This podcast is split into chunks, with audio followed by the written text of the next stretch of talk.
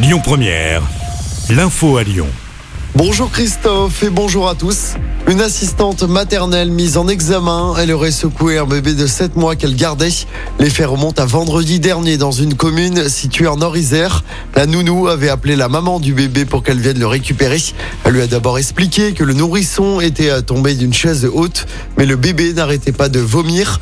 La maman l'a finalement emmené à l'hôpital femme-mère-enfant de Bron et le bébé présentait un hématome cérébral et avait été victime du syndrome du bébé secoué. La femme de 35 ans a été placée sous contrôle judiciaire. Elle a l'interdiction d'exercer et ce jusqu'à nouvel ordre. Déjà 20 ans, le Festival des Nuits Sonores revient en mai à Lyon pour fêter ses 20 ans d'existence.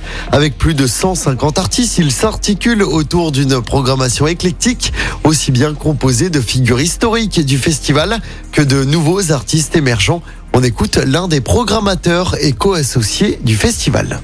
On a voulu dès le début ne pas être dans une forme de nostalgie en fait. Évidemment, on est très fiers du chemin parcouru, mais on avait envie d'être tourné vers l'avenir. On ne voulait pas être dans cette nostalgie qui peut être un peu venir avec de la mélancolie d'une certaine façon. C'est on a vraiment envie d'être tourné vers l'avenir et d'être positif. On a envie de célébrer, de se réunir. C'est vraiment, je pense, le trait d'union et le mot d'ordre de cette année. Euh, se réunir pour fêter un anniversaire, c'est assez classique, mais c'est assez important. Cette année, on accueillera plus de 150 artistes. Laurent Garnier, évidemment, Jennifer Cardini, des Daniel Avry, etc. Mais il y a surtout beaucoup, beaucoup d'émergence de nouveau. Donc euh, voilà, ça va marquer, je pense, encore une fois l'édition. Et pour rappel, le Festival des Nuits Sonores se tiendra du 17 au 21 mai à Lyon.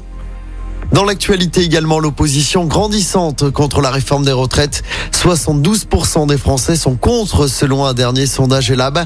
C'est 6 points de plus que la semaine dernière. Hier, tous les syndicats unis pour la première fois depuis 12 ans se sont retrouvés ensemble devant l'Assemblée nationale.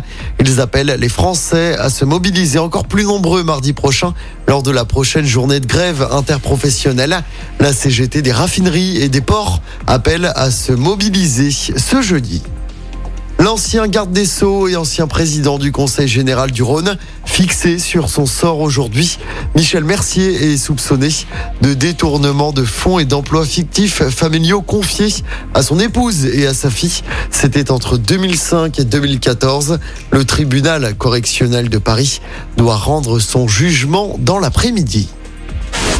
Allez, on passe au sport en basket. L'Asvel va tenter la passe de 3 après deux victoires d'affilée, toutes compétitions confondues.